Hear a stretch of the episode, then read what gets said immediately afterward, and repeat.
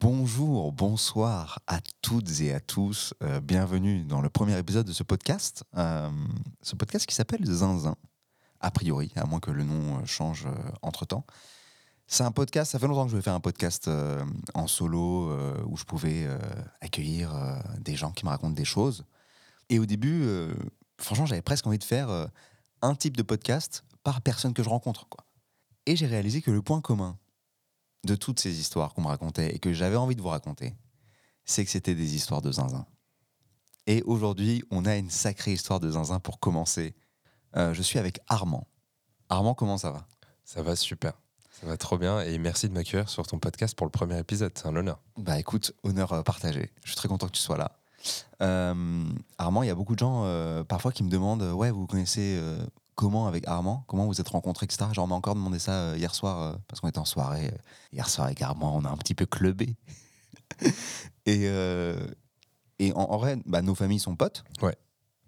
Et c'est comme ça que c'est comme ça qu'on s'est rencontrés la première fois, non? Ouais, exactement. Je m'en souviens, j'étais venu chez toi. je sais pas, je devais avoir 10 ans ou un truc comme ça, quoi. Ok. Et on avait joué dans ta chambre. Avec mes cousins d'ailleurs, Kevin et Xavier. Tu m'en avais parlé effectivement et j'étais très gêné parce que je me souvenais pas de cet épisode. Ouais. Ouais, voilà. Donc euh, la gêne est toujours aussi vive. Euh, Armand, hier, on déjeunait ensemble. Ouais. Et euh, tu m'as montré ton profil sur une appli. Exact. Tu vois Une appli de rencontre. Tout à fait. Avec. C'est la partie où en fait il y avait deux mensonges et une vérité. Ouais. Et toi, tu as renseigné le, le champ avec, euh, avec des trucs que j'ai trouvé fous. Et en fait, tu m'as dit, le twist, c'est que il y a aucun mensonge là-dedans. Ouais. Tout est vrai. Et je me suis dit, waouh, euh, ça a l'air assez zinzin. Ça a l'air assez zinzin. Et en fait, euh, bah, je t'ai pas demandé de me raconter, parce que je me suis dit que tu vas le raconter à ce micro. Et qu'est-ce que c'est le concept de ce podcast? C'est que donc j'ai mon invité qui me raconte son histoire de zinzin, mais en fait, c'est pas juste une tribune ou un speech où la personne euh, va euh, raconter son histoire. Euh, ça va être vraiment presque un peu une interview, mais en fait, tu vois, je vais te poser des questions, je vais rebondir sur ce que tu racontes, je vais te demander des trucs pendant cette histoire. voilà quoi. Pour, parce que je trouve que c'est beaucoup plus. C'est peut-être plus vivant comme ça. Et, et, vraiment, je veux juste partager ce moment avec les gens. Ça me va. Raconte-moi cette histoire. Donc là, je vais te raconter comment je me suis fait menacer au couteau par ma coloc à Hong Kong. Mais pour que je te raconte ça, il faut que je situe un peu le contexte. Donc, euh, j'étais en première année d'école de commerce, si je dis pas de bêtises, 2014. Et j'avais à peu près 20 ans. Et euh, s'offrait à moi l'opportunité de faire un stage. Et je me suis dit, OK, il faut que j'aille à l'autre bout du monde. À l'époque, je voulais apprendre le chinois et tout. Donc, je me suis dit, euh, j'avais pris des cours de LV3 chinois à l'école. Je me suis dit, OK, il faut aller en Chine pour faire son stage. Sauf que c'était très compliqué d'avoir un stage en, Chine pour des questions de visa et tout. Et je me suis dit, je peux aller à Hong Kong. Sauf que je savais pas qu'à Hong Kong, ils parlent cantonais et que j'avais appris le mandarin, ça servait à rien. Mais bref. Donc là, tu vois, je me dis, OK, faut que, faut que je saisisse l'opportunité. J'avais Hong Kong en tête et je me suis mis à chercher un stage. J'ai cherché partout, sur tous les sites et tout. Et je tombe sur un entrepreneur sur LinkedIn euh, je sais plus comment je l'ai trouvé, mais je, crois que je suis tombé sur un article de la presse hongkongaise de start-up qui parlait de lui. Je l'ai contacté, je lui ai envoyé un message. C'est un mec euh, qui s'appelle Simon et qui avait créé une appli de jeu. Un peu comme les Sims, tu vois, un truc sur ton mobile où tu as ton personnage, tu peux l'habiller, tu peux. Tu un Tamagotchi, quoi. Ouais, une sorte de Tamagotchi avec un avatar, une personne, quoi. Je lui envoie un message et je lui dis Simon, euh, je kiffe trop, je kiffe trop Frenzoo, ça s'appelle l'appli, tu vois.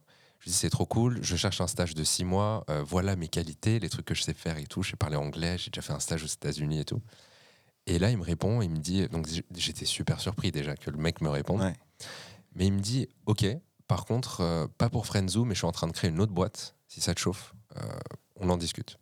Je fais un call avec lui, on discute de son projet. Donc il, est, il était en train de créer une nouvelle, pas une appli, mais un service pour les développeurs d'applications mobiles. Ok. Et il me dit, ok, si ça te chauffe, rejoins le projet. On est deux. Il y a que les, enfin, les deux associés, euh, Simon et le cofondateur technique.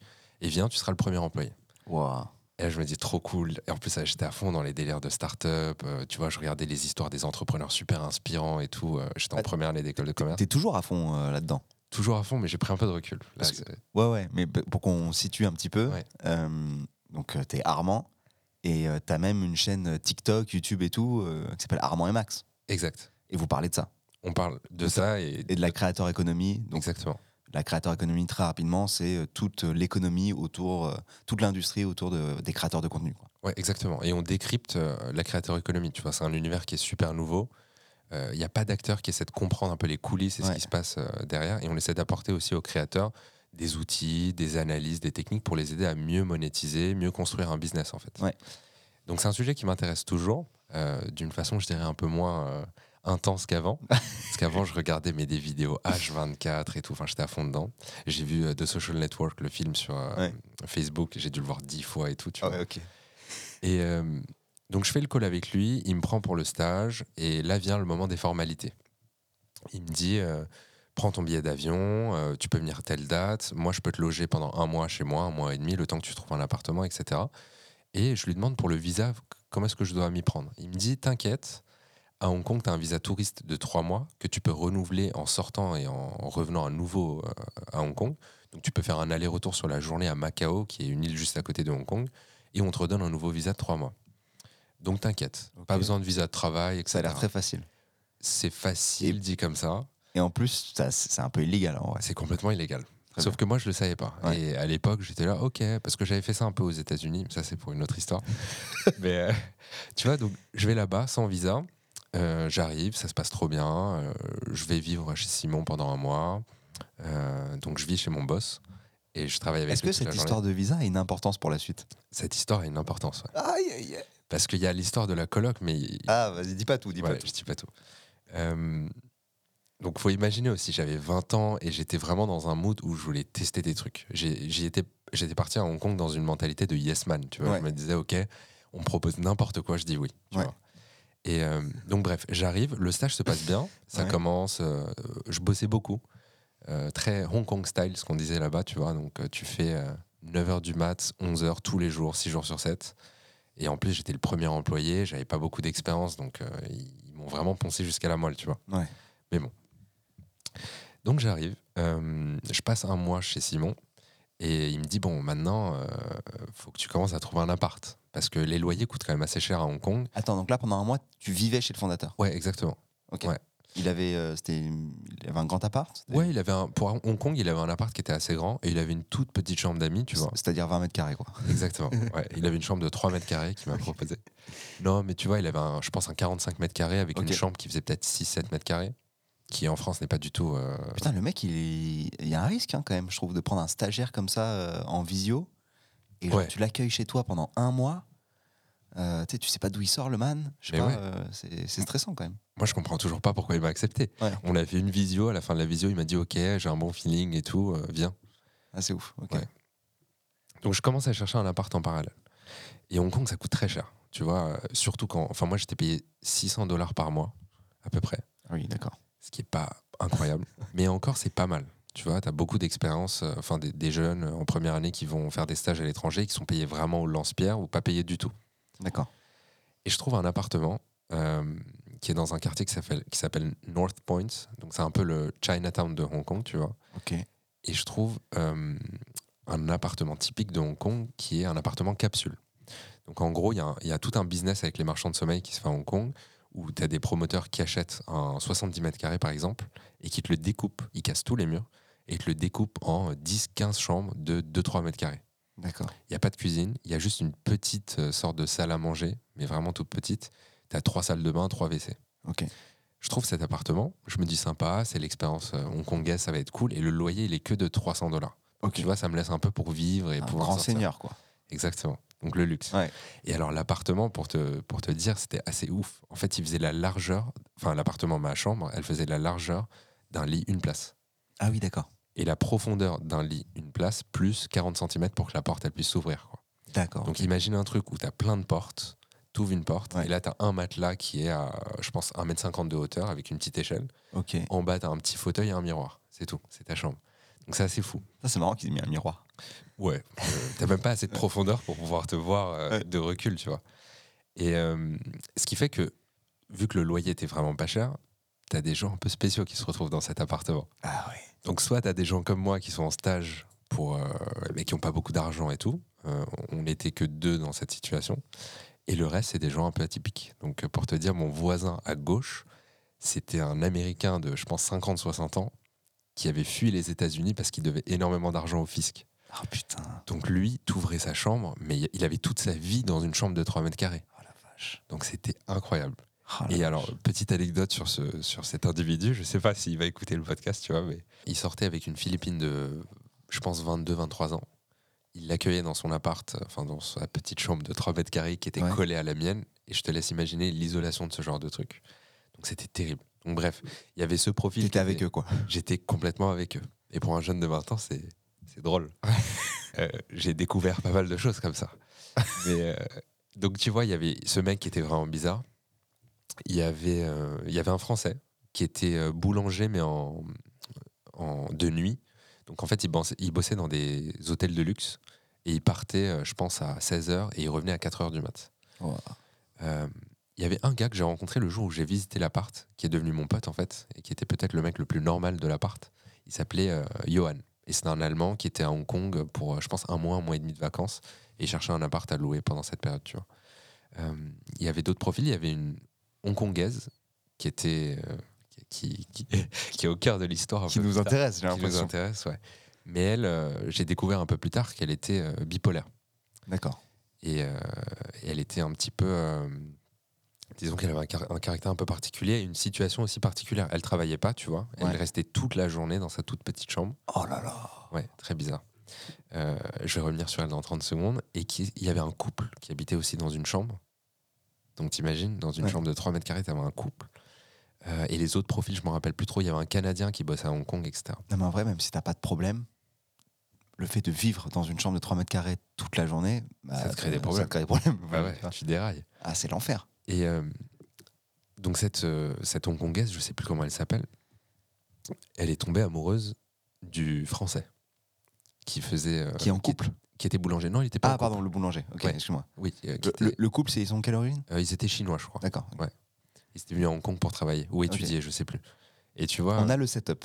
On, a, le setup, de du grand appartement. Donc les éléments clés c'est le visa l'appartement euh, un peu bizarre et les gens euh, plus bizarres que l'appartement à l'intérieur, tu vois.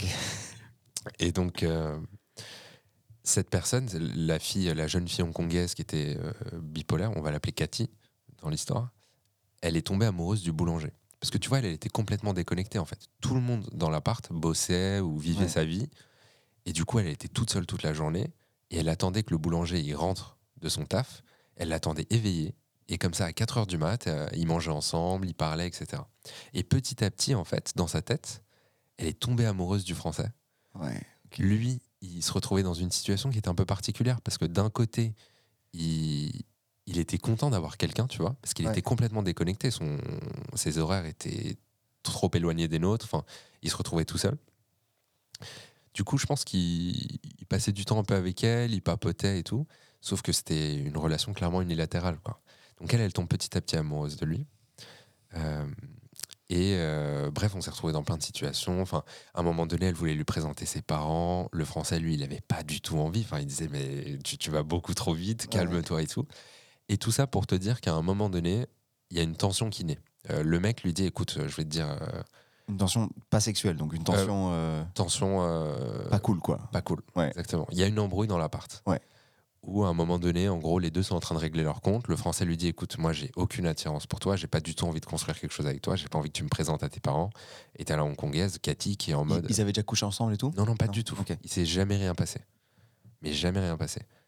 Et euh, Cathy, à l'inverse, lui dit Mais tu rigoles, moi, ça fait des mois que je t'attends tous les matins, j'ai trop envie de faire ma vie avec toi, etc. Dans l'extrême. Aïe, aïe, aïe, aïe. Et elle commence à s'énerver. Et là, ça commence à vraiment taper dans tous les murs, etc. Donc il y a eu une période de tension.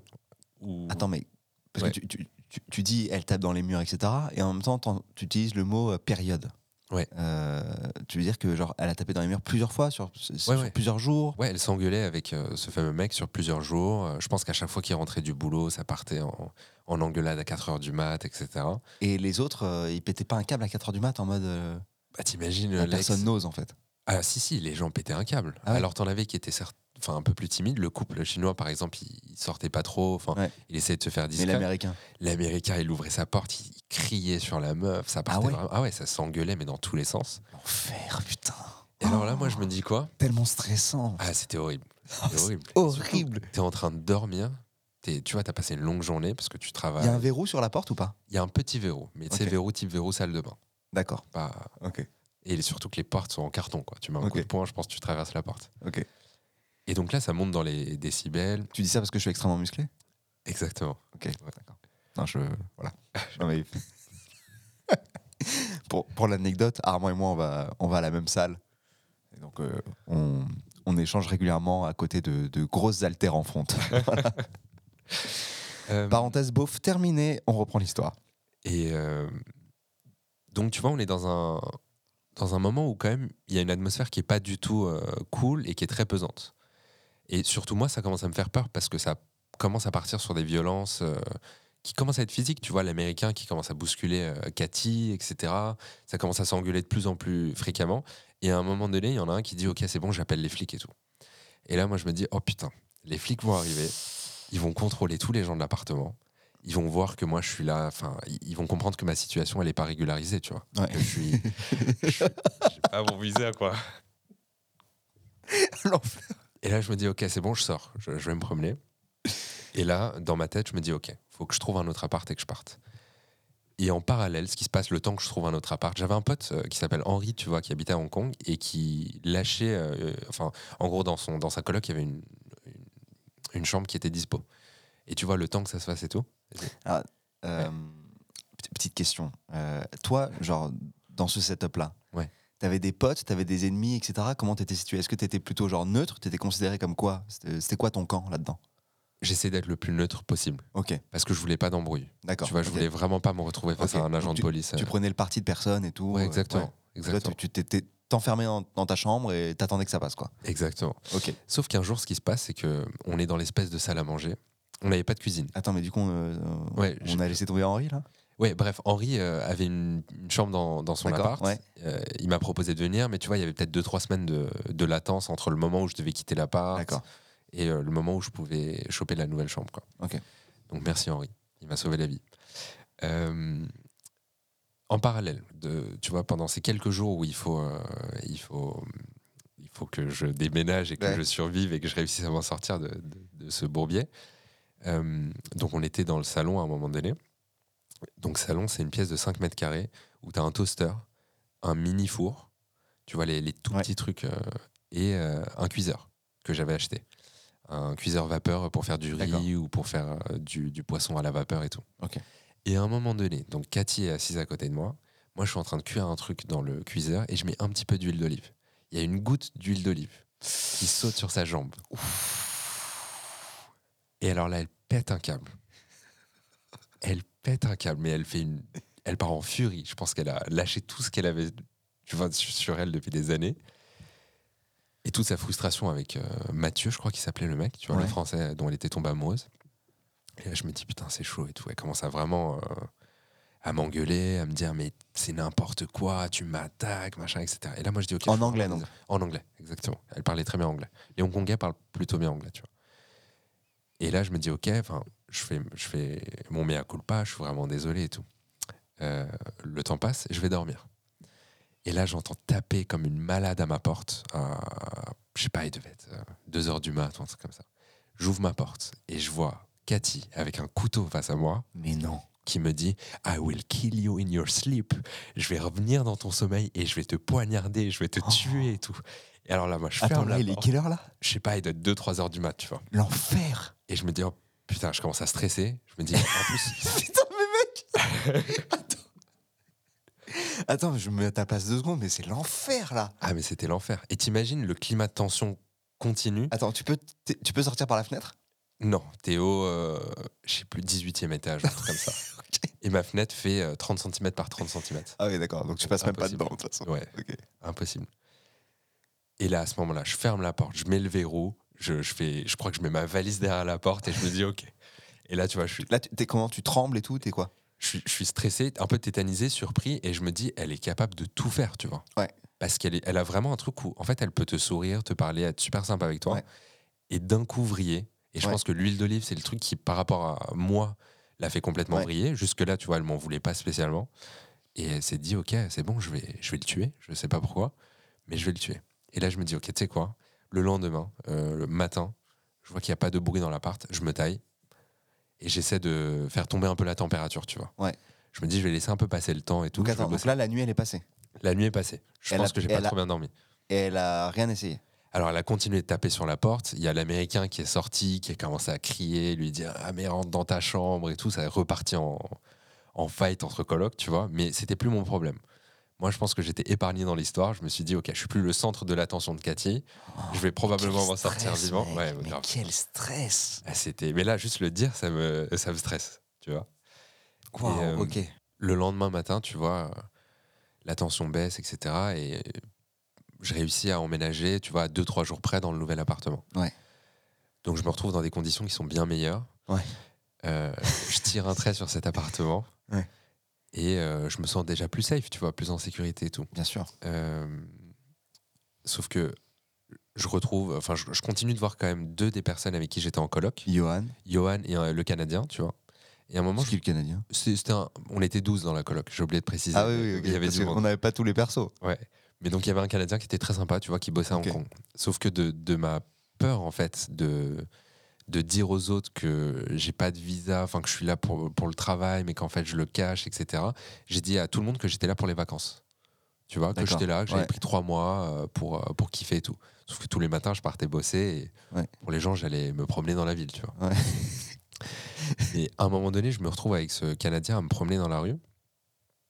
Et, euh, et il y a un policier qui nous arrête et qui nous dit voilà, euh, contrôle d'identité et contrôle de vos visas.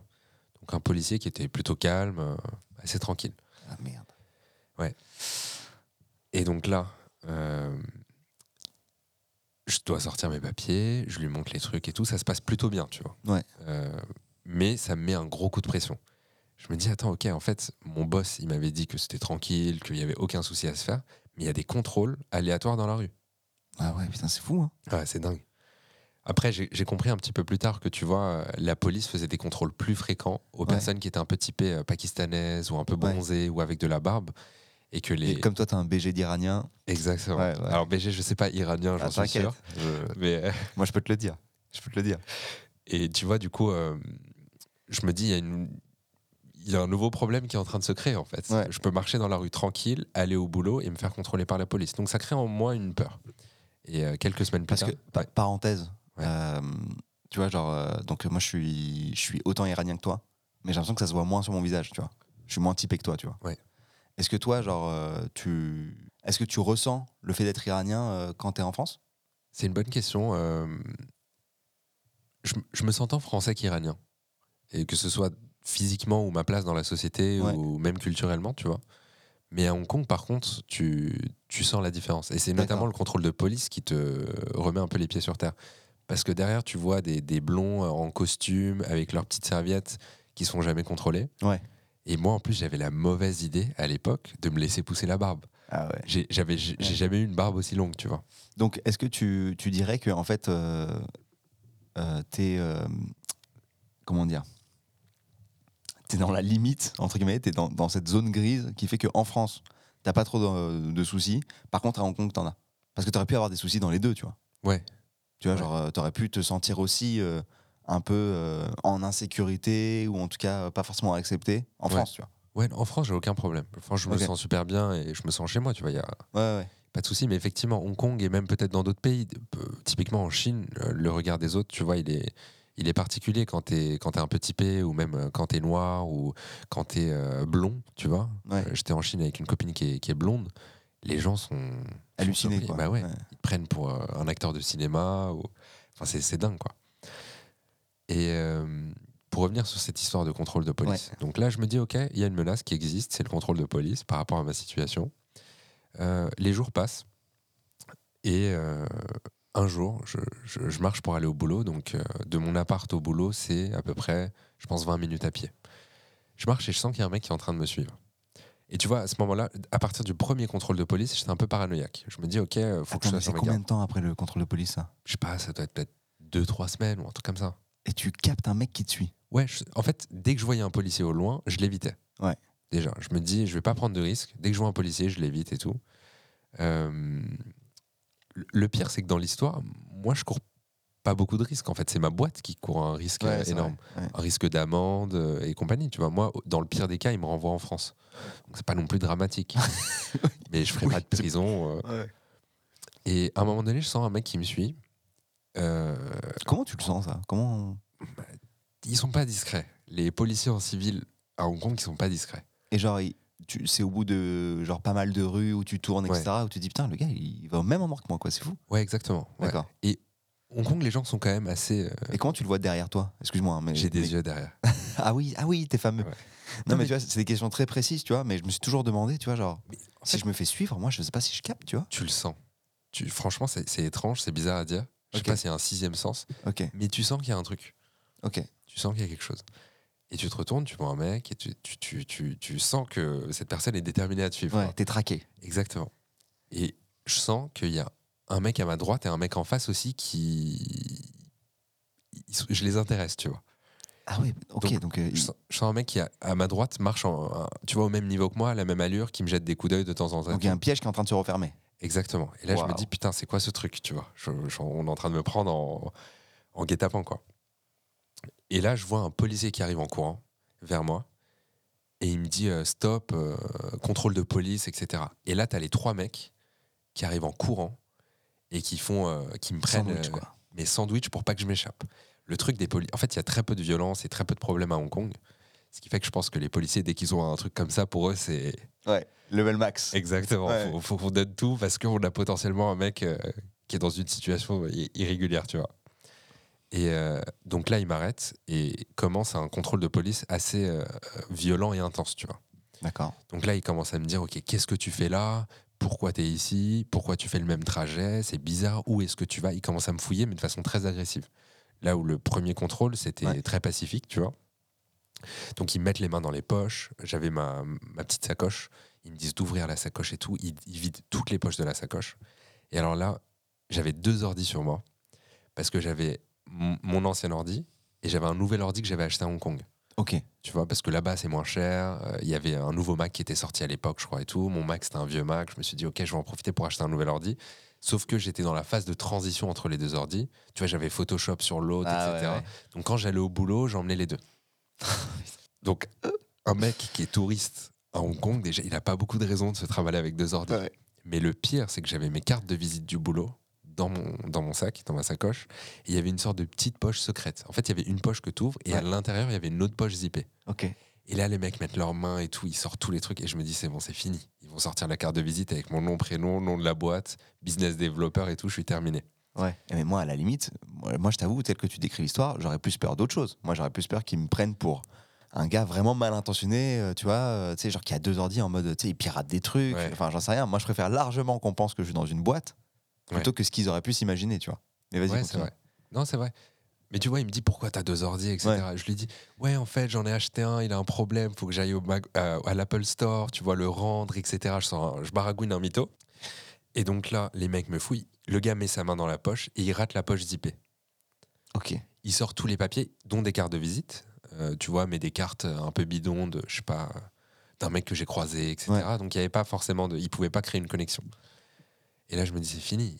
Il a mis sa main, il a sorti les cartes de visite avec mon truc, c'est terminé. Et au final, non. Et les mecs se disent, OK, on n'a rien. Le gars, il est réglo, il a un visa touriste, euh, il a un alibi, euh, tout, est, tout est clean, on peut, on peut rien lui dire. Énorme. Et au bout de, je pense, 20 minutes, il me lâche. Ouais. Et alors là, moi, je pars, mais tétanisé, en tremblant. et du coup, ce que je fais, c'est que je vais vraiment à l'Apple Store. Parce que pour tenir le mytho que j'avais dit au mec. Et tu vois, j'arrêtais pas de regarder derrière moi en me disant, les gars, ils sont en train de me suivre et tout, c'est pas possible, il y a un truc. Et je rends mon ordi que je venais d'acheter, mais j'avais trop envie de garder. non, je l'ai gardé. Mais. Euh... J'achète un troisième ordi. j'ai mis. Euh, je pense j'ai mis 4 heures à aller au boulot. J'ai fait des tours dans la rue, je vérifiais, tu vois, que personne me suivait et tout. Quand je suis allé au boulot, je suis arrivé complètement traumatisé. Est-ce que est-ce que t'es arrivé au boulot en mode touriste, genre avec ta caméra, casquette, tes lunettes de soleil, tu vois? Dis donc, il a l'air marrant ce bâtiment. Tiens, je vais rentrer prendre des photos. non, ah, faut que je te raconte une autre anecdote euh, par rapport à ça. Euh, ah, j'aurais trop aimé, mec. que tu joues le touriste de ouf, tu vois. Mais par contre, je l'ai joué à l'aéroport. Quand je suis arrivé, j'étais vraiment appareil photo, lunettes de soleil, casquette et tout. Parce que j'étais aux US avant et tu vois, la douane américaine te pose vraiment des questions. Enfin, ils te prennent, euh, ils prennent pendant 5-10 minutes et ça rigole pas. Et je pensais qu'Hong Kong, ça allait être pareil, alors que c'était assez simple. Euh, donc j'arrive au boulot, complètement tétanisé, traumatisé de l'expérience que je viens de vivre. Et là, euh, je raconte à mon boss, je lui dis ce qui s'est passé. Il me dit Mais c'est pas grave, t'inquiète, c'est rien et tout. C'était sûr. Je dis ah, Mais mec, tu comprends pas, je, je suis en train de trembler, j'ai vécu un traumatisme et tout. Il était là, non, t'inquiète, t'inquiète. Et là, je me dis Putain, il est pas cool le mec, quoi. Tu vois, c'est pas sympa. Il me manque d'empathie quand même. Ouais. Et, euh, et, bref, les jours passent et je dis à mon boss, euh, enfin, je peux pas. Et là, je marche dans la rue, je suis, je suis traumatisé, j'ai peur. À chaque fois, je regarde s'il n'y a pas un flic qui est en train de me courser ou, de me suivre, tu vois. Et bref, lui, il comprenait pas trop. Euh, donc ça s'est pas très bien passé, c'est pas pas super bien terminé. Ok. Mais pour revenir sur ce que tu disais sur arriver au bureau en mode touriste. Ouais à un moment donné, il y a un, contrôle de police dans les bureaux. Donc là, tu as les flics qui rentrent. Et ça, ça arrive assez régulièrement en Chine et à Hong Kong, euh, vu qu'il y a quand même beaucoup de gens qui vont bosser là-bas sur des visas touristes. Les flics font des visites de bureaux de temps en temps et ils contrôlent tous les papiers. Et là, je vois qu'il y a les flics au loin. Je vais direct, je prends toutes mes affaires et je vais aux toilettes. Je m'enferme dans les toilettes. Putain, Matrix, quoi. Je te jure. Je suis resté, je pense, trois heures dans les toilettes. Les, flics, ils sont partis au bout de 20 minutes, je pense. Mais moi, j'étais là, je bougeais pas. Je voulais pas sortir. Armand dans le faux plafond. Grave. dans la ventilation de l'immeuble. Avec ses deux ordi. ah putain. Ah, c'était assez traumatisant. Mais, euh, mais je m'en suis sorti. Et attends, et Simon, lui, il avait un visa euh, de taf? Lui, en fait, il, il, a un titre de séjour où il peut vivre. Ça fait des années qu'il est à Hong Kong. D'accord, ok. Ouais il a créé sa boîte à Hong Kong. Euh, il vit là-bas depuis euh, des années. Et donc, du coup, plus de nouvelles de, de Cathy, euh, la, femme au couteau. Plus de nouvelles de Cathy, mais j'ai discuté un peu avec. j'ai revu, tu vois, mes colocs. De temps en temps, je revoyais beaucoup Johan, avec qui on est parti aux Philippines. Énorme. Ouais, super voyage. Franchement, je t'ai rencontré, il y a des petites anecdotes aussi. ok. Mais donc, j'ai revu notamment le français. Et qui m'a donné un peu des clés pour décrypter ce qui s'était passé avec donc Cathy. Mathieu. Ouais, exactement. Appelons-le Mathieu, je, crois qu'il s'appelait comme ça. C'était il y a 10 ans, tu vois. Ah la mémoire, c'est un épisode un peu traumatique aussi, mon cerveau. Je, pense qu'il a fait le tri.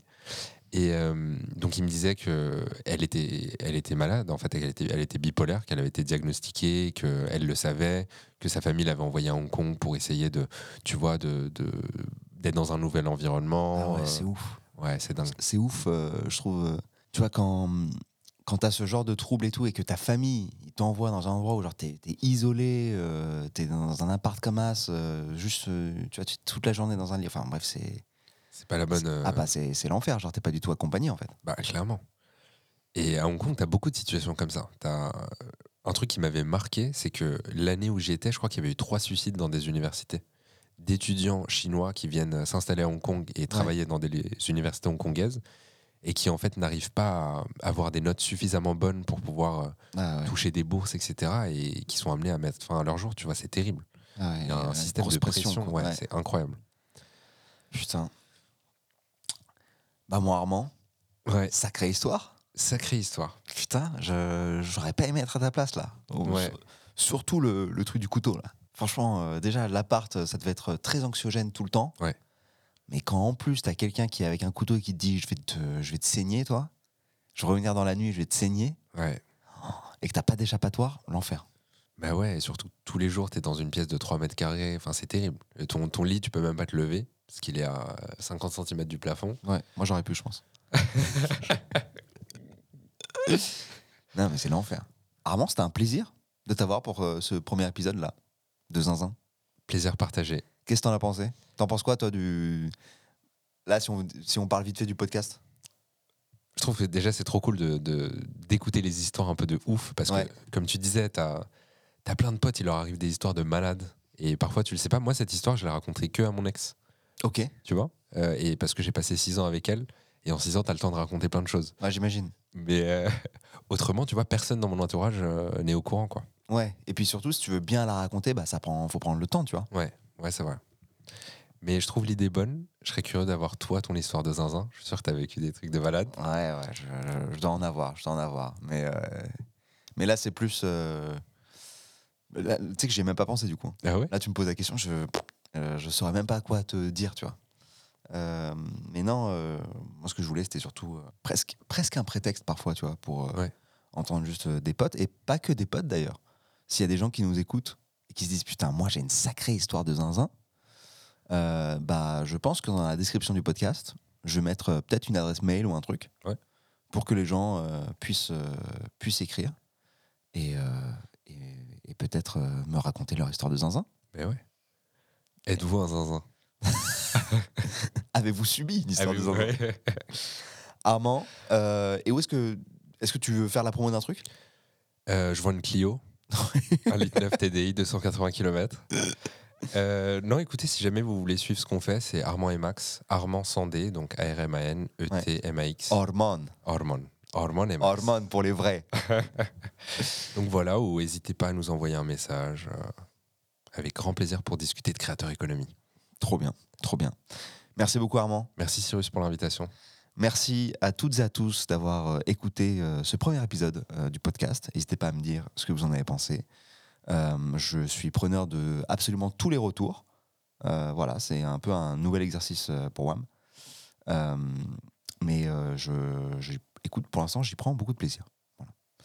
gros bisous. Je vous embrasse fort. Ciao, ciao.